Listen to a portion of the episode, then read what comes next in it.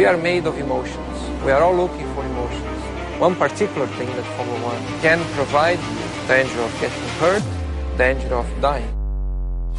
Ya lo saben, si parpadean se lo van a perder. What are we doing? Racing or ping pong? Just leave me alone, I know what to do. Give me two engines. Se ha quedado, se ha enganchado, se ha enganchado, se ha enganchado. No, Mikey, that was so not right. Max Verstappen, you are the world champion. Muy buenas a todos, bienvenidos a la Curva 08, un podcast hecho por aficionados de la Fórmula 1 para aficionados de la Fórmula 1. Ya estamos de vuelta, como podéis comprobar, apenas una semana desde el último capítulo, episodio, y eso, señoras y señores, significa que nuestros cuerpos ya han sido absorbidos por este bello mundo y nuestros cuerpos están listos para aparearse mediante estos bólidos que nos tienen enamorados. Como tengo ya muchas ganas de arrancar, os presento, como no, a nuestros dos pilotos titulares. A un lado del box, con el número 11, el hombre del yate. ¿Qué tal, Perucho? ¿Qué tal? Buenas noches. Qué bien suena eso de aparearse, ¿no? En nuestros bólidos, eh, como has dicho. Me encanta, me encanta. Me encanta aparearme. Aparearse mediante estos bólidos que nos tienen enamorados. Perfecto, me, me encanta aparearme y sobre todo si son bólidos eh, nocturnos, mucho mejor, mucho, mucho mejor. Oye, Dime. que conste que hoy la presentación la he empezado por ti, porque creo que tanto Adri como yo, como toda la comunidad de la Curva 08, queremos agradecerte el currazo que te has pegado con ese episodio de, de Frank Williams. Oye, tío, pues muchas gracias. Eh, la verdad que me llevó, me llevó bastante curro, pero es algo que hice, joder, pues que no me costaba nada. Y, y, y bueno, al que no lo conozca, hemos abierto nueva sección, se llama La Curvoteca. Y bueno, pues todavía no tiene definido un rumbo, ¿no? De, de, futuro, pero sí que pues pretendemos que sea como una sección en la que podamos hablar de, de personajes históricos, de, bueno, de cosas que han sucedido, curiosidades, eh, coches que han cambiado la Fórmula 1 cosas así, ¿no? Cosas que también incluso los oyentes nos pueden dejar, nos pueden dejar sus, sus sugerencias en, el, en nuestro canal de Telegram. Y, y, nada, oye, cuando, cuando tengamos tiempo y así, pues, pues irán saliendo más episodios. La Curva 08 tenéis en Twitter como siempre, lo tenéis ahora en YouTube, lo tenéis aquí en iVoox evidentemente y oye, lo que decía Perucho, si nos dejáis en los comentarios cosas que os apetezca que podamos hablar, que podamos comentar en este tipo de contenido, que va a ser un poco lo que dice Perucho, sin hoja de ruta, pero, oye, pues de cara a futuro no sabemos hasta dónde podemos llegar, pues nosotros encantados de darle cabida eh, en este pequeño proyecto que cada vez es más grande. Y oye, si hablamos de personas grandes, al otro lado del box con el número 26, Adri Castillo, ¿qué tal? Muy buenas, Eneco, ¿qué tal, eh, Perucho y a todos los oyentes? Pues eh, estoy feliz, estoy feliz por que hemos empezado hablando de picaderos. Tú has dicho bólido, eh, aparearse en bólidos, pero vamos, es un picadero en toda regla, lo de irse ahí a buscar el sitio para hacer lo, las cosas de mayores. Hombre, eh, estoy fel... panda, un picadero, picadero. ¿no? Un picadero.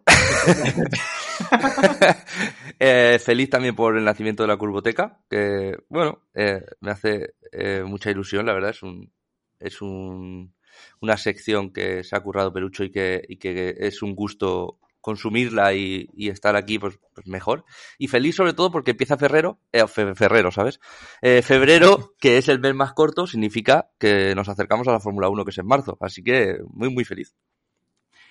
Y oye, eh, 13 días para San Valentín, ¿eh? Que bueno, ya iremos hablando, pero...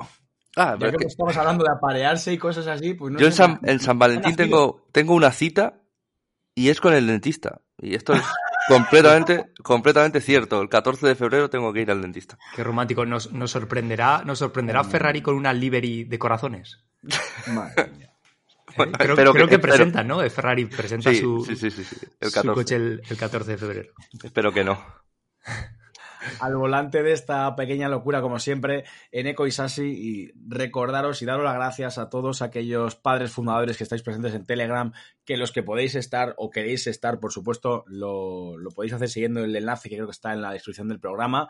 Muchas gracias por incluiros, como no, en su programa a, Castilla-La Mancha Activa FM Online. Estamos en Spotify, en Apple Podcast, en Google Podcast y en la madre que nos parió. Estamos en todos los lados para que esto llegue a todo el mundo posible.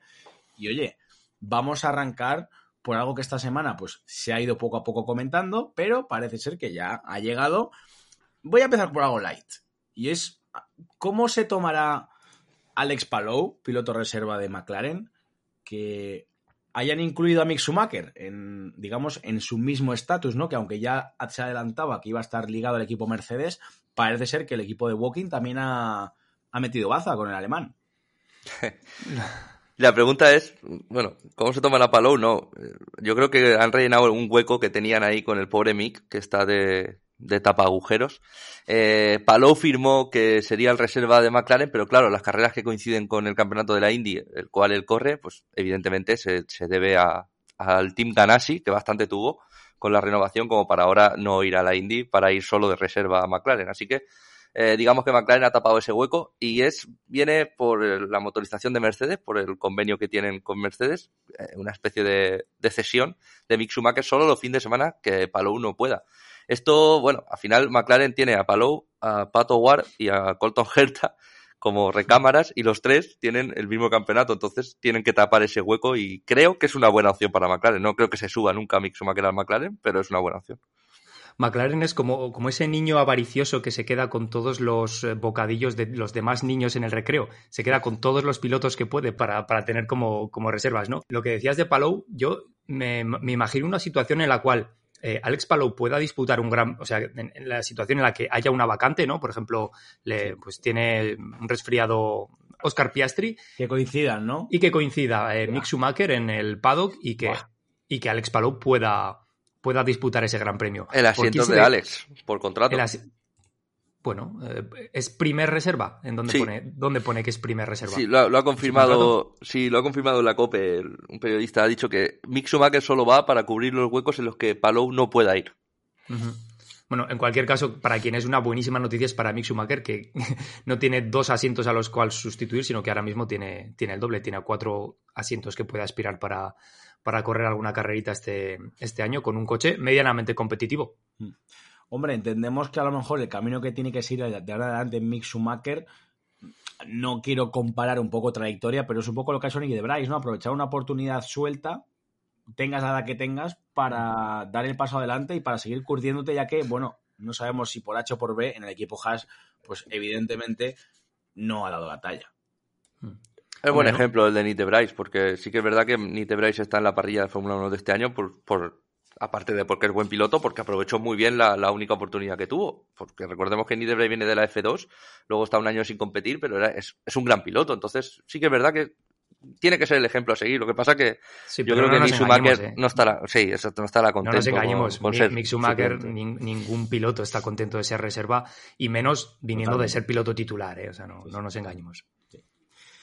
Bueno, pues ya veremos cómo va el devenir, el devenir del alemán, pues para desgracia de nuestro compañero y seguidor Sergi Labert, que seguro que se estará mordiendo los huevos a ver cuando el alemán vuelve a parrilla. Pero bueno, en otra índole de noticias y saltando totalmente un poco al fango, ¿no? Como más nos gusta aquí en el programa.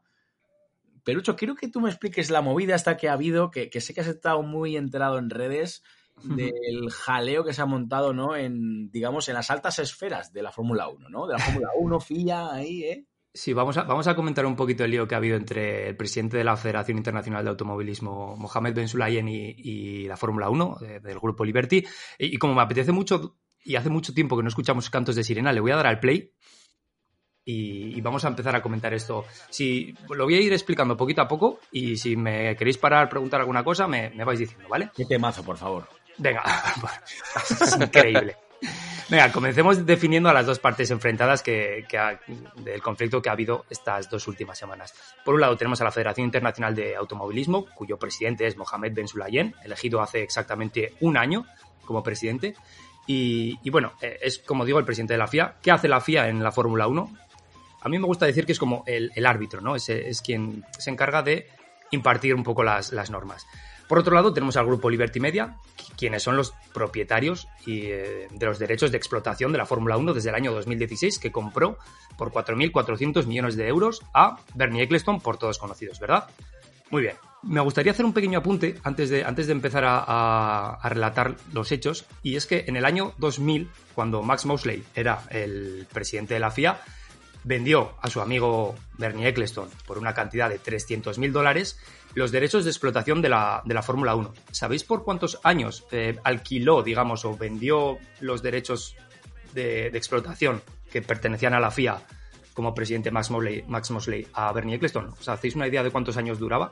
Yo me la jugaba a que estará o serán 20 o 50. Sí, yo iba a decir 50, pero no, Vale. no tengo ni idea. Vale, son 100 años. ¡Wow! Son 100 años, sí, esto es rigurosamente cierto y este, y este acuerdo de explotación de los derechos de la Fórmula 1 termina en, en, 2000, en 2100. O sea, para que nos, para que nos hagamos una idea, eh, es como si el creador y los árbitros de todo dicen, va, nosotros nos dedicamos a decir lo que está bien y lo que está mal y lo demás me la suda, Sí, sí. Sí, y también un poquito ojito a las cifras, ¿vale? Porque Bernie Eccleston compra esos derechos por una cantidad de 300 mil dólares y se la vende a Liberty Media años más tarde, en el año 2016, comienzan en 2017, por 4.400 millones de euros. ¿De El acuerdo? gran Bernie Eccleston. El gran Bernie Eccleston eh, Haciendo negocio. Haciendo negocios, haciendo lo que mejor sabe. Vale, y se comencemos. lo habrá gastado en lo que buenamente un señor de su edad se lo gasta. Bueno, pues al ritmo, al ritmo de cantos de sirena, vamos a empezar, vamos a empezar eh, La risilla, la risilla del eco. relatando. Todo comienza con los rumores de venta de, la Fórmula 1 a un grupo soberano de, Arabia Saudí por la cantidad de 20.000 millones de dólares. Esto no está confirmado, pero es un rumor, ¿no? Un rumor que, que había sobre la venta por parte del grupo Liberty a un grupo árabe de 20.000 millones de euros. Entonces sale Mohamed Ben Sulayem vía Twitter a decir que básicamente eh, la Fórmula 1 no debería venderse por cantidades tan elevadas y que quien venga a comprar la Fórmula 1 eh, debería venir también con un proyecto, ¿no? Algo que, quiera establecer a largo plazo, no solamente a golpe de talonario para cargarse el deporte. Digamos como que cogió un poco la bandera de defensor del pueblo y defensor del aficionado de la Fórmula 1, ¿no? Mohamed Ben Sulayem, por cierto, últimamente no se lleva muy bien con los eh, con los jefes de equipo, ¿no? Porque principalmente porque está muy a favor de, de la entrada de un, un décimo equipo, de un duodécimo equipo como puede ser Andretti, y eso automáticamente lo que hace es eh, reducir el dinero que perciben Claro. todos los equipos, ¿no? es Eh, el mismo pastel para más gente, básicamente. Exacto, eso es el, el pacto de la concordia que llegaron a, a un acuerdo todos los equipos, pues tienen que repartirlo entre un, un equipo más. Muy bien. Estas declaraciones que, que, que hace Ben Sulayem vía Twitter, bueno, pues se sentaron como el culo en, en Liberty Media, que es el propietario de los derechos de explotación de la Fórmula 1 y propietario de la Fórmula 1, y, y bueno, pues eh, pusieron a sus abogados a trabajar y le mandaron una, hicieron pública una carta a, a Ben Sulayem diciendo que él no tiene eh, potestad ninguna para pronunciarse acerca de la venta o no venta de los negocios de, la Fórmula 1. Principalmente por dos motivos. En primer lugar, porque devalúa el producto, ¿no? Si sale el presidente de la federación diciendo que este producto no vale tanto, autom- automáticamente el negocio que puedes hacer es mucho menor. Y en segundo lugar, porque Mohamed Ben Sulayem, el negocio no es suyo.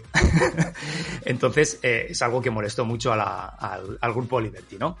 Bueno, pues siguiente episodio. Si todo parecía que se iba a quedar ahí, Mohamed Ben Sulayem vuelve a salir y, y a decir en público que literalmente Mohamed Ben Sulayem dice, el campeonato de la Fórmula 1 es nuestro, solamente lo hemos alquilado. Cosa que si te pones a cogerlo con, con eh, rigurosamente, es cierto, ¿no? Está alquilado cierto, por, sí, sí, total. por, esos, por esos 100 años que vendió Max Mosley a Bernie Eccleston en el año 2000. y amenaza con activar una cláusula que hasta ahora era desconocida, denominada la cláusula Don King, ¿vale? Que firmaron entre Max Mosley y Bernie Eccleston en ese año 2000, cláusula Don King, por la cual se recoge que la FIA tiene derecho a veto en caso de que haya un posible cambio de propietario en la Fórmula 1. Cágate, Lorito. A, a ver, eh, yo soy muy partidario de lo que está haciendo Ben Sulayem.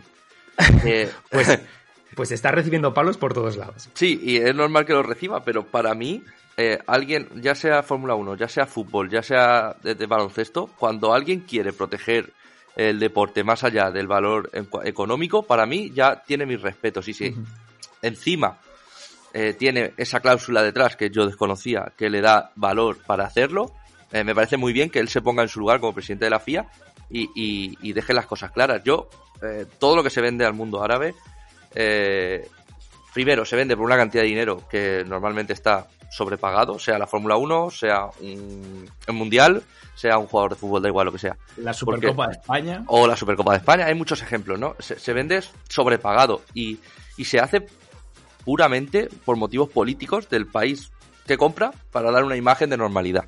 Entonces, eh, creo que Ben Sulayem tiene razón en decir que si alguien viene a comprar la Fórmula 1, sea Arabia Saudí o sea Chiclana, eh, tiene que tener un proyecto detrás y un seguro hacia el deporte para no cargárselo. Yo lo veo muy bien. Es como si alguien va a comprar eh, la NBA, por ejemplo, y Estados Unidos dice, ojo, ojo, que mi producto eh, no te lo voy a vender para que lo destroces, que llevo aquí más de 100 años haciéndolo. Claro, pero imagínate, Adri, que yo te he alquilado mi casa, ¿no? Y, yo esa casa la quiero vender.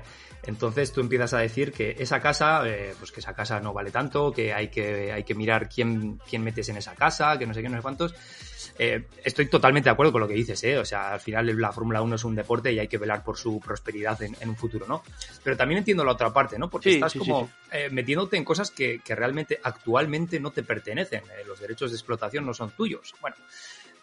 sí, sí, sí, yo entiendo las dos partes. Hay que, tener, hay que tener en cuenta que es que no se trata solo, y en esto sí estoy un poco a favor de lo que dice Perucho, de que el producto se devalúa a nivel de venta o no venta, sino que a nivel de la entrada y salida de sponsors, ¿vale? Si ellos ven que hay una situación inestable entre los dueños monetarios de la Fórmula 1 y los árbitros, que en este caso es la FIA de la Fórmula 1, pues claro, evidentemente el producto se, devalúa incluso eh, para no para una posible compra-venta, sino a nivel interno, a nivel equipos, es decir, del pastel que estábamos hablando antes, el pastel va a ser más pequeño todavía si no, digamos, eh, consiguen a nivel global que el producto sea atractivo, pero evidentemente entiendo que hay reticencias al mundo árabe, sobre todo por no la procedencia de los fondos, pero sí por lo que quieren esconder detrás. Sí, sí, vas a, ver, si el negocio con el mundo árabe, la Fórmula 1 tiene muchísimos, además de, ir a Qatar, a Bahrein, a Jeddah y demás, está Aranco, que es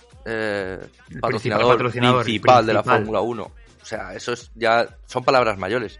Eh, quieren, quieren dar un paso más, vale. Yo, bueno, eh, Arabia Saudí o Qatar o el que sea, con su ambición y con su dinero pueden hacer lo que les dé la gana, pero aquí hay algo más que dinero y algo más que patrocinio y se trata de un deporte que primero era de unos pocos, luego llegó Bernie Eccleston, lo mejoró y hizo un producto que es el que tenemos hoy en día, porque hay que agradecérselo a Bernie.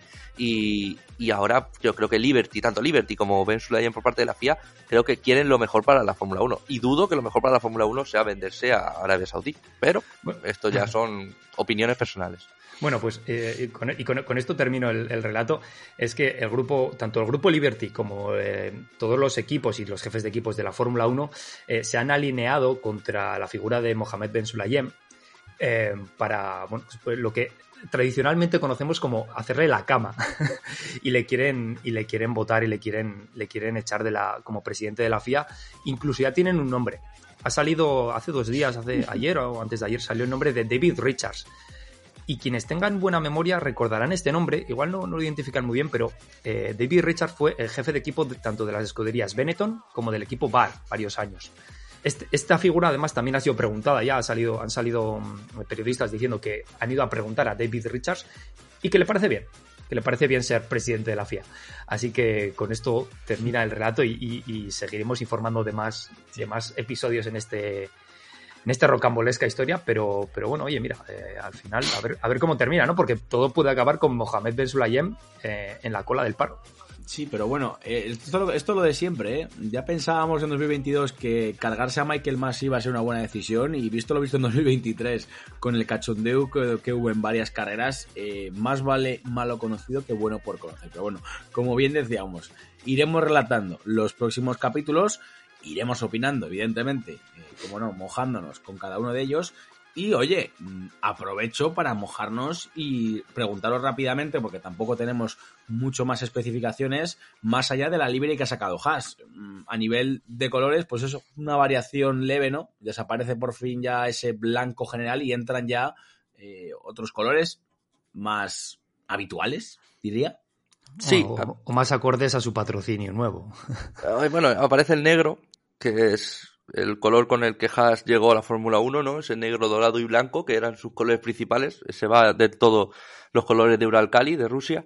Y a mí, personalmente, eh, quitando uno, recuerdo uno que era parecido a un Lotus, que era negro y dorado. Eh, creo que es el coche que más me gusta desde que han entrado a Fórmula 1, pero hablamos puramente eh, estilo. Me parece un coche más tirando a clásico que moderno, con la pintura ahí un poquito mate y eso. Y me, me causa buenas sensaciones esa pintura de Haas. Oye, ¿no os recuerda un poco, eh, no tanto, eh, pero... Ya, ya sé lo que vas a decir. Sí, al Mercedes de Fernando de 2007. Ay, no, me creía que ibas a decir en Minardi. Eso me recuerda al Minardi, al Minardi de Fernando de 2001. Bueno, pues yo, he ido más a bajarle el blanco hacia abajo. Oye, como vaya igual va a estar contento Hulkenberg y, y Magnussen. Ah. Perucho, ¿tú cómo lo ves? Nada, a mí poco, poco tenemos que decir, si es que son cuatro pegatinas puestas en la misma maqueta del año pasado. Eh, pues nada, mm, a ver, a, ver cómo que nos sorprende Gunther Steiner este año, pero, pero bueno, eh, tenemos que esperar todavía a Bahrein para ver el, auténtico Haas de del 2023. Las pegatinas son importantes, ¿eh, Perucho? No las subestimes. un coche bonito. no, pero mm, pues, ¿qué opinas sobre, sobre las pegatinas? Pues, pues bien, ni bonito ni feo. que, se lo digan, que se lo digan al equipo Williams el año pasado poco más y ni pinta el coche. Claro. Yo, yo sí, con algo sí que soy tiquismiquis es con. A mí me gusta que cada uno de los coches tengan un color diferente con que nadie repita un color parecido, me parece bien. Ya está. así es como nació la Fórmula 1, Perucho. Sí, cada, cada, país. Cada país iba identificado con un color y cuando repetías, pues se buscaba otro, pero así nació la Fórmula 1. ¿Cómo era? ¿Cómo era? Italia, Italia rojo, eh, Gran eh, Bretaña, Gran Bretaña verde, verde, Aston Martin, eh, Francia Alemania, azul. Alemania plateado, Mercedes. Sí, y Bélgica era otro. y luego en, en, Italia, en Italia primera rojo y granate para diferenciar, porque estaba Alfa Romeo también. Sí, sí, muy, muy bonito, muy bonito. Pues bueno, si os parece, chicos, eh, vamos hoy eh, a hacer un programa, digamos, previo al análisis que ya vaticinábamos en el anterior, que iremos comentando de aquí semanalmente, pues dos, tres equipos por semana, ¿no? Coincidiendo también por la presentación de los equipos. Y como todavía no tenemos contenido como para mm, deleitaros, ¿no? Con, con nuestras sabias palabras, pues qué pretencioso deleitaros. sabias, ha dicho sabias. van saliendo, Qué pretencioso. Mira, eh, os, os, juro que si leéis, si leéis libros, estas putas palabras que no me salen en mi vida normal, me salen de repente así random. a veces las uso sin tener ningún tipo de contexto, así en plan quedan guay y ya está. Pero bueno, eh, centrándonos ya en el programa de hoy, eh, queríamos destinarlo a repasar y hacer a grosso modo eh, un detallamiento, un detalle ¿no? de, cómo va a ser, cómo los cambios que va a haber este 2023 a nivel de reglamento, arrancando, como no, por lo más importante, por lo deportivo, chicos. Reglamento deportivo, reglamento o digamos cambios que afectan a lo que son, a lo que es la pista, ¿no? A los coches en pista, que es lo que realmente nos importa. Eh, bueno, vamos, aquí tenemos los puntos detallados, vamos poco a poco, vamos comentando. creo que esto es importante decirlo, ya se anunció el año pasado, va a haber un, un nuevo formato de quali, será a modo de prueba en dos carreras que la Fórmula 1 o la FIA, porque ahora ya no sé qué decir después de este debate, ninguna de los dos han, han, han hecho oficial aún. Serán dos carreras que supongo que no serán las mismas que las del sprint, que hablaremos más tarde, así que ya nos quedan menos. Eh, y la principal novedad de esto, que es algo, en mi opinión, bueno y necesario, es que la Q1, Q2, Q3 se mantiene, no es un formato revolucionario de quali, simplemente que obligan a los equipos a usar un neumático, solo un neumático en cada sesión, por lo que los equipos usarán. Eh, esto creo que entra dentro de lo normal. Q1 duros, Q2 medios y Q3 blandos. Toda la sesión con el mismo set de neumáticos. Y luego cuando habléis comento lo que esto implica al número total de neumáticos que llevarían a, a, las carreras. Para mí es como eh, que vuelvan a dar una vuelta, siguiente pregunta. ¿Sabes? Como... ya está. ¿Por qué se comen tanto la olla? que...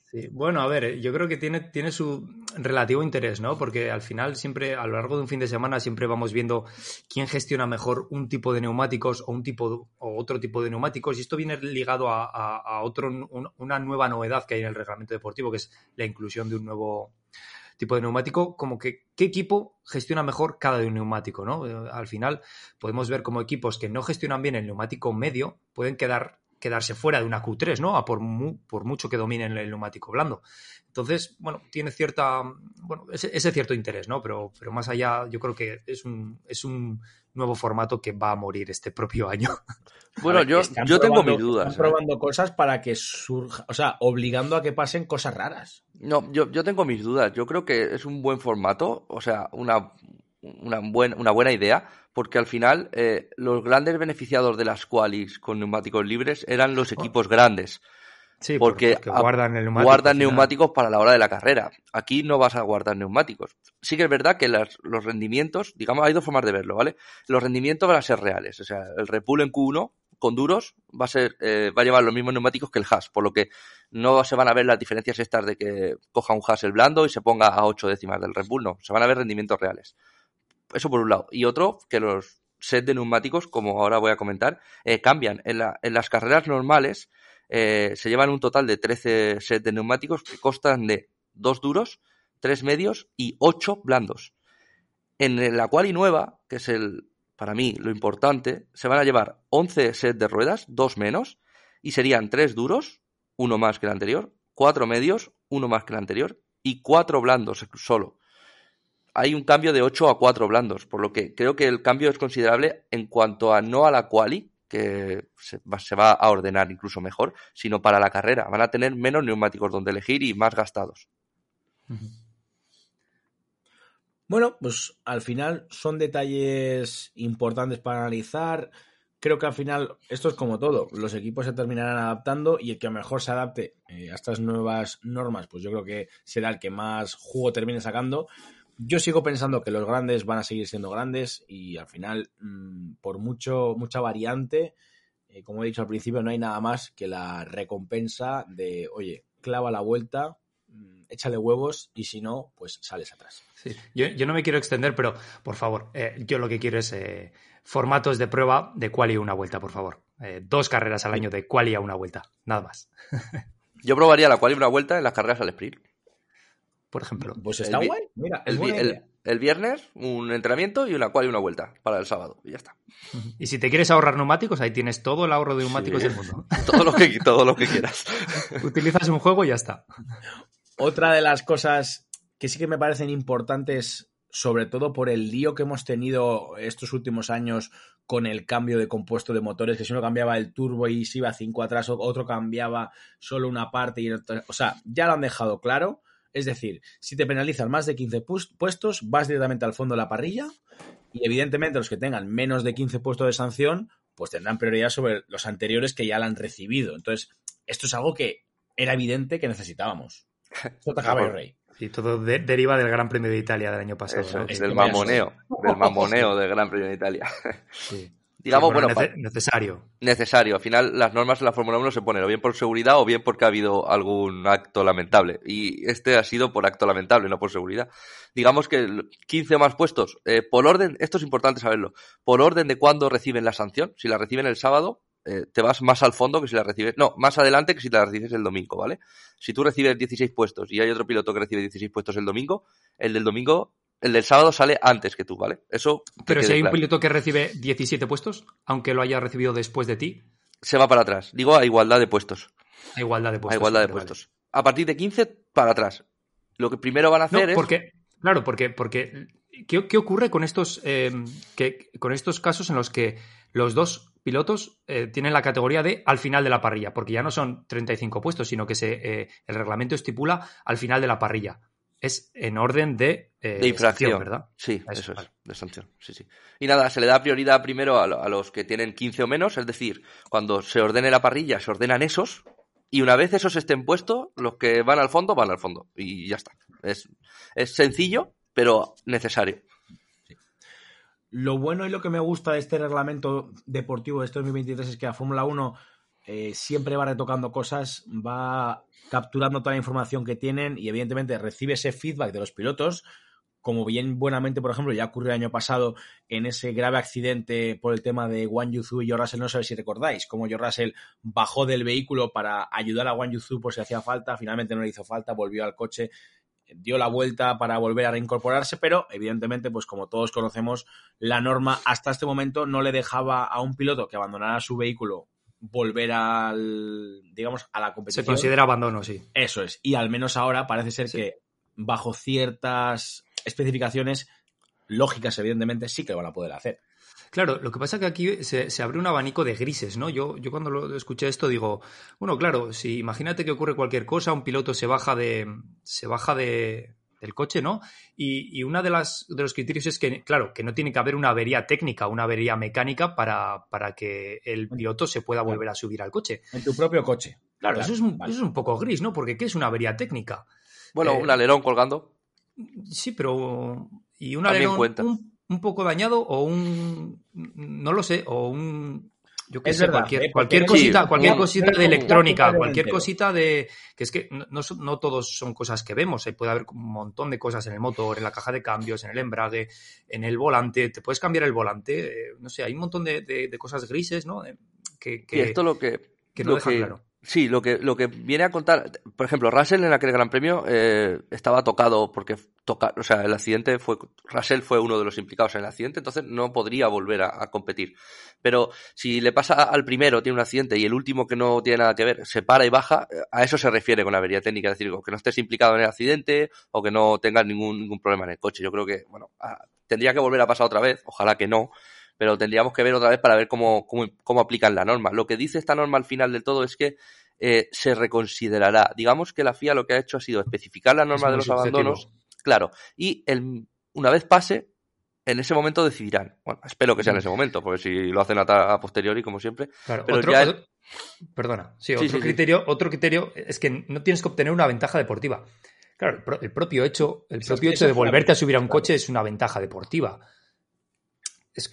quiero decir que cuando he leído todo esto es que me, resulta un poco difícil de interpretar, ¿no? Porque dicen, claro, bajo circunstancias excepcionales. ¿Quién decide y quién no decide circunstancias? Claro. Que es lo que son, ¿no? Es que al final es el director de carrera que, claro, De manera subjetiva, el director de carrera decidirá sobre. cada director de carrera es diferente. Claro. Es que esto ahí sí que estoy un poco a favor con Pelucho, ¿eh? Yo te estoy comprando el libro poco a poco. a mí me parece bien que quieran especificar que que, o que quieran potenciar más bien, que si hay un accidente grave los pilotos sean partícipes de ello, porque eh, no la mayoría, pero habrán pilotos que piensen, bueno, si me van a abandonar, yo sigo y que vaya el coche médico. Pues lo que hizo Russell, que le salió del alma, pues me parece que esto lo, potencia o lo beneficia. Y bueno, a ver, sí que es verdad que tendrá grises como todo en la Fórmula 1, porque los equipos son una panda de cabrones, podemos decirlo, y encuentran todos los agujeros grises del reglamento, pero bueno, está bien que lo quieran arreglar. Sí, oye, antes, antes de seguir nuestro guion, ya que hemos, hemos hablado antes de los neumáticos, se nos ha olvidado eh, hablar sobre el nuevo compuesto de neumáticos. Por cierto, eh, Pirelli va a introducir un nuevo, un nuevo compuesto que va a estar entre el C1 y el C2 de este año. El C1 de este año va a pasar a ser el C0 y, ahí, entre el C1 y el C2, se va a incluir un nuevo, una nueva gama de, dureza, ¿no? De, de, los cinco para elegir que tenían eh, para llevar tres a cada gran premio este año tienen una gama de seis para elegir.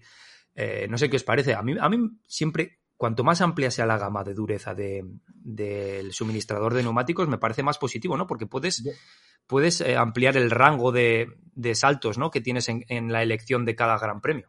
Yo no, yo no estoy de acuerdo contigo, Pelucho. Mira, ¿y sabes por qué? Porque yo creo que lo que más de menos hecho el año pasado en muchas carreras era que había demasiado. Era muy parecido montar el neumático medio y el duro. Es decir, que la diferencia de montar unos u otros no se reflejaba después en carrera, ni en se cual, ni en ningún lado. Exacto. a mí me jodía mucho eso, tío. Entonces, claro, pero, más, va a haber el hecho, más iguales, ¿no? El hecho, de que estén pintados los, los, los neumáticos de, de, blanco, de amarillo, de rojo, no quiere decir que sean los mismos en todos los grandes premios, ¿no? Puede ser C1 o C2. Y, y esto principalmente tiene la ventaja de que puedes hacer un salto de una gama de neumáticos mayor. Puedes hacer un C0, llevar un C2 y llevar un C5, por ejemplo. Y, la diferencia de dureza es todavía mayor. Esto yo, Adri, antes de que entres, yo al pelucho le compraría si, por ejemplo, llevo el, el 0, el 2 y el 4, ¿vale? Eso por es. ejemplo. Eso es. Bueno, lo pueden hacer, ¿eh? Es lo interesante, sí. Pero no el 4, 5 y 6. ¿Me explico?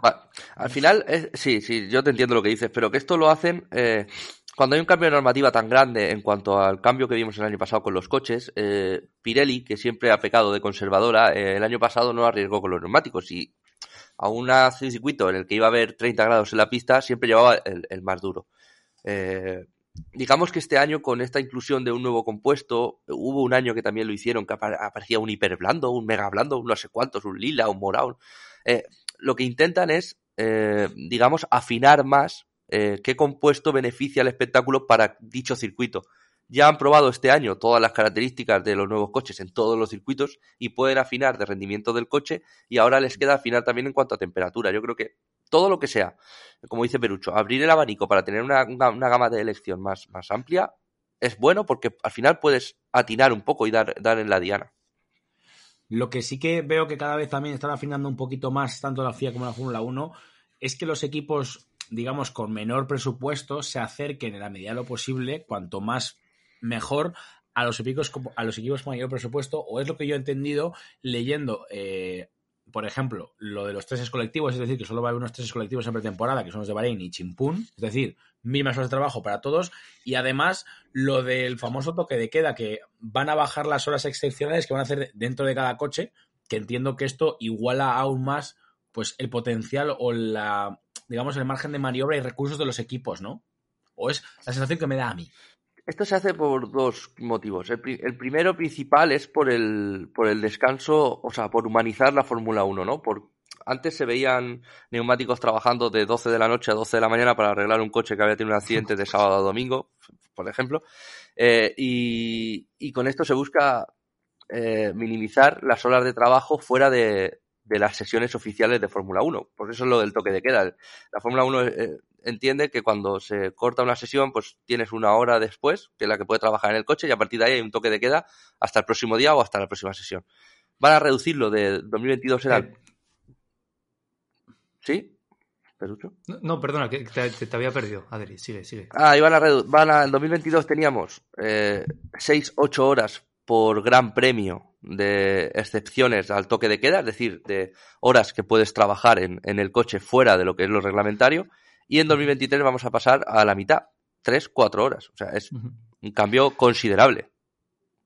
Sí, yo, bueno, yo entiendo esto, eh, por otro lado, también como un ahorro de costes, ¿no? Que es a lo que vamos, mm, va la Fórmula 1 enfocada, ¿no? Ahorrar costes, grandes premios cada vez más compactos. Eh, si, recordáis, hace años, eh, el, jueves era, el jueves era un día hábil, ¿no? También para, para la Fórmula 1 y, se, se, eliminó el jueves pero no estoy del todo de acuerdo con el hecho de que van a reducir las horas, sí es, eh, objetivamente van a reducir el número de horas de trabajo de los mecánicos en, los garajes, pero, también hay, otra parte, ¿no? Y es que durante ese tiempo en el que están eh, trabajando, eh, he, leído, he leído artículos en los que muchos mecánicos se han quejado sobre esto, diciendo que, claro, al tener menos horas, muchas menos horas, porque es, un, es una reducción sustancial, trabajan con muchísima presión con muchísima presión, con, a toda velocidad, eh, pudiendo cometer más errores.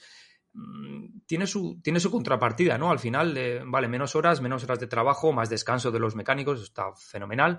Pero claro, también están sometidos a más presión. O sea, la, presión que somete estar en un equipo de Fórmula 1 es brutal. Más intensidad en las horas que puedas trabajar también, claro. Claro. Hmm. Oye, y las últimas pinceladas ya del, deporte, del reglamento deportivo, perdonar, chicos, ¿qué es esto de que quieren. Entiendo por dónde van, ¿eh? Pero esto de que se considere eh, todo este, entre comillas, círculo de Fórmula 1 campeonato del mundo? O sea, ¿esto qué son? ¿Las Olimpiadas o qué es esto? no, a ver, la definición de campeonato del mundo en el reglamento de la Fórmula 1 siempre ha estado definida porque visites, creo que eran cuatro continentes eh, y disputes un mínimo de ocho carreras. Pues este año han dicho que el mínimo son ocho carreras y el máximo serán 24 carreras. Qué casualidad que justo cuando entran todas las nuevas, eh, con China, si no se hubiese caído por las restricciones, serían 24 carreras. O sea que esta norma es la típica norma que la Fórmula 1 cambia a su antojo según le da, porque el año que viene mete dos más y dice por la máxima 26. Y ya está. Yo la, la, menciono porque me, me, resulta curioso que digan el mínimo son 8 y el máximo lo que a mí me salga de, de ahí. No, pero lo de los Juegos Olímpicos estaba tirada en serio porque, bueno, supongo que lo habéis leído, que van a dar medallas, ¿no? O sea, lo sabéis, ¿no? O sea, van a mantener los premios grandes, pero van a dar medallas al primero, al segundo y al tercero, rollo oro, plata y bronce. En plan. ¿En la, Fórmula 1? Sí, sí. Ah, no, lo sabía. Yo no, lo había leído. Os lo juro, soy motor. Oh. o sea, que es fehaciente, ¿eh? Medallas para los tres primeros. Una copia de los Juegos Olímpicos. Afortunadamente, los trofeos propios de cada gran premio se mantienen. Menos mal. Bueno, oye, mira. Otra persona que puede subir a, entregar premios a los podios. otro, otro político chupatintas. Oye, y, terminamos, yo creo, ya con algo que nos va a divertir a todos. A lo mejor a los puristas no tanto, porque claro, pasamos de tres carreras al sprint a tener, a tener perdón, seis este año. Baku, Austria, Spa, ay qué rica Spa, Austin, Qatar y Brasil, con lo bien que ha funcionado Brasil esos últimos años. Si, si os dieran a vosotros un papel de las 23 carreras y os dicen escribir 6, de las cuales eh, quisieras que fueran al sprint. Yo es que hubiera escrito hasta seis. O sea, me parecen me circuitos falta- alucinantes. Me falta Imola, me falta Monza. Uf, yo es que a mí Monza, no sé. yo mi Mola la habría cambiado a lo mejor por Qatar o Me sobra Australia. Austin. Me sobra Australia. Es No, Austria. Ah, no, Australia no, Austria, ¿eh? Austria, Austria, Austria, Austria. Austria. Es que- Austria no me sobra en- nunca. En Imola realmente no se puede adelantar, ¿eh? no puede hacer una carrera, es como, no sé, un Mónaco sin muros, hacer una carrera al sprint en, en Bueno, Imola. eh, a mí me falta bajémonos Unido. baje- bajémonos pero- al, al barro. A ver, eh, ¿carrera al sprint sí o carrera al sprint no? Carrera al sprint, sí. Sí. Yo no, yo no termino de verlo. Mientras sea Luis, así, mientras sea así. Yo, no, yo, no. pon- yo pondría un máximo de 10 carreras al sprint. Pero ¿qué- es que yo lo he pensado, digo, ¿qué, qué me ha aportado eh, las carreras al sprint? A mí me divierte. Joder, sí, un rato, un rato más de entretenimiento, pero en realidad al fin de semana es que tampoco, no sé, eh, todavía tengo que, tengo que seguir meditando sobre ello, pero, pero hasta ahora mm, Acaba, acaba- no, no- Te pones el viernes a comer y tienes una quali. Ya con eso, ya todo gana. Ya Sí, una quali claro. el viernes. Hombre, lo que está claro es que si os fijamos un poco, eh, digamos, eh, localizaciones, Austria, Spa son dos carreras europeas. Baku y Qatar, digamos que son Emiratos Árabes. Austin, eh, América del Norte y Brasil, América del Sur. Es decir, han hecho un poco el reparto equitativo, digamos, un poco ligado a lo del campeonato del mundo que decía Adri, ¿no? De, las- de los cuatro continentes, entre comillas. Si al final los promotores de las carreras también solicitarán una carrera al sprint porque Claro. en cuanto a público es, es más, más gente, es más dinero. Pero claro, conceder, conceder, a mí me falta Reino Unido y poco más. La verdad es que son circuitos que yo habría elegido. estamos prostituyendo la Fórmula 1. Ali- eh, es que- pero es la incongruencia echar per- persona, porque al final, imagínate, yo que soy muy de volver a lo clásico de la cual y una vuelta, luego me gustan las seis carreras al sprint, ¿sabes? Soy la polla. Hay que mejorar el producto y están intentando mejorarlo. Hay que, hay que probar. Al menos me gusta que estén probando, es decir, que después de muchos años Claro. de dominio de Mercedes Sí. se están dando cuenta de que o mueven el árbol o no quieren que la Fórmula 1 vuelva a morir, ¿no? Sí, sí, eso es, un- es algo totalmente positivo, ¿eh? por eso no, no está, nadie en la Fórmula 1 está cerrada en banda, porque la Fórmula 1 venía de estar en una auténtica crisis y desde la entrada Totalmente. del grupo Liberty pues han cambiado las cosas y, y, bueno, pues eh, tenemos confianza. Es menos hermética la Fórmula 1, es verdad. Oye, pues hasta aquí el reglamento deportivo. Creo que ha sido, para mi gusto, mucho más interesante y mucho más importante de lo que parecía, porque muchas veces cuando te lees algo y no te pones a pensar, no te pones a leer detenidamente, pues dices, puf, esto parece ser que ser un programa de mierda, pero a mí me está divirtiendo. Y como tampoco quiero que pasemos al reglamento técnico de una manera tan específica, no tan analizando en detalle cada uno de los puntos, ¿cuáles ¿qué puntos os parecen a vosotros que pueden ser claves o lo más importante a la hora de determinar si un coche o puede ir a mejor o peor, o más bien, a cómo van a afectar a las carreras como tal?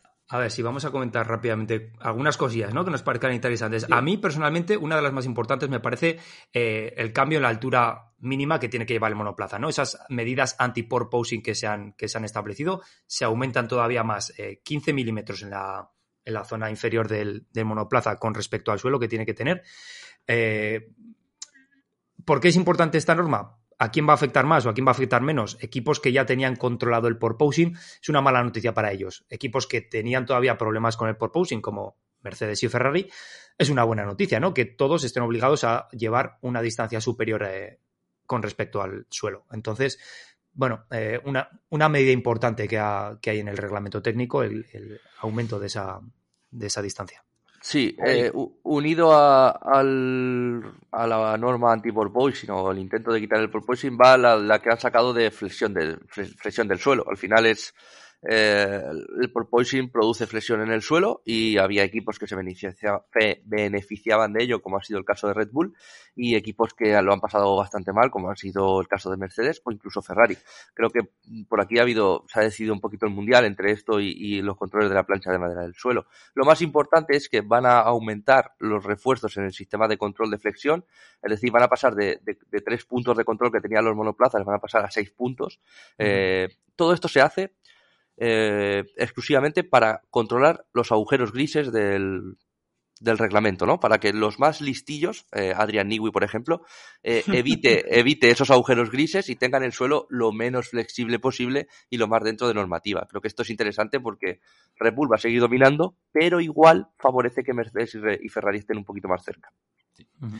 A mí personalmente, eh, ya sabéis que a detalles técnicos, pues no soy la persona indicada para hablaros, por eso os dejo a vosotros que os lancéis mucho más. Pero a nivel de espectáculo, hay dos cosas que no podemos dejar escapar. Una es los ajustes de la zona del DRS, el tema de que se va a probar a utilizar el DRS en las resalidas sin esperar tres vueltas. Y lo que me parece más importante, eh, salirmos y en una vuelta DRS a tope. Chicos, esto es la polla. Yo creo que de esto podríamos estar hablando un programa entero, ¿no? Pues si es algo positivo o negativo, porque es, es algo emocionante, pero a la vez es algo que puede llegar a ser incluso peligroso, ¿no? locura, claro. Sí, sí. También, también en cuanto al DRS, se, se, se, intenta, se va a intentar reducir la, la, zona de, la zona de activación en donde se pueda, en, en lugares donde la zona es muy larga. Pero, pero bueno, eh, ya te digo, nos podíamos extender todo lo que quisiésemos con, con, lo, del, con lo del DRS. DRS que, por cierto, eh, esperemos que el camino de la Fórmula 1 con el DRS sea a su extinción. Es cosa que, veo complicada, pero... Bueno. Aldi, pero me ha hecho gracia porque nos hemos quedado callados como... Sí. Es que es muy complicado ¿eh? con los coches tan grandes y con, o sea, quieren ir hacia allí, pero bueno, eh, creo que lo más importante es que eh, después de un año de asentamiento de esta nueva normativa y vemos circuitos con grandes rectas en los que el DRS servía prácticamente para en mitad de recta adelantar a los coches, pues lo que quieren hacer es esto, es ajustar un poquito esas zonas de DRS para que tengamos un poquito más de espectáculo. otra cosa que me parece importante y quiero destacar es el veto que, que la FIA ha hecho a, a los alerones, ¿no? No es un veto como tal, pero ha sacado, digamos que ha sacado una limitación, o sea, limitamos las versiones con más imaginativas de los alerones, tanto delantero, como vimos ideas de Mercedes en algunos test que nunca se llegaron a probar de manera oficial, pero de la, eh, alerones delanteros bastante interesantes de Mercedes que no le dejaron probar. Y sobre todo el Aston Martin probó un, alerón trasero que funcionó muy, muy bien en carrera en las últimas 6-7 eh, carreras del campeonato. Y directamente la FIA ha dicho, oye, mm, voy a sacar una nueva norma porque a mí me sale de los cojones y voy a limitar esta imaginación en los alerones, lo que viene siendo un veto. ¿Ya nos están jodiendo en la no? Sí, sí, sí.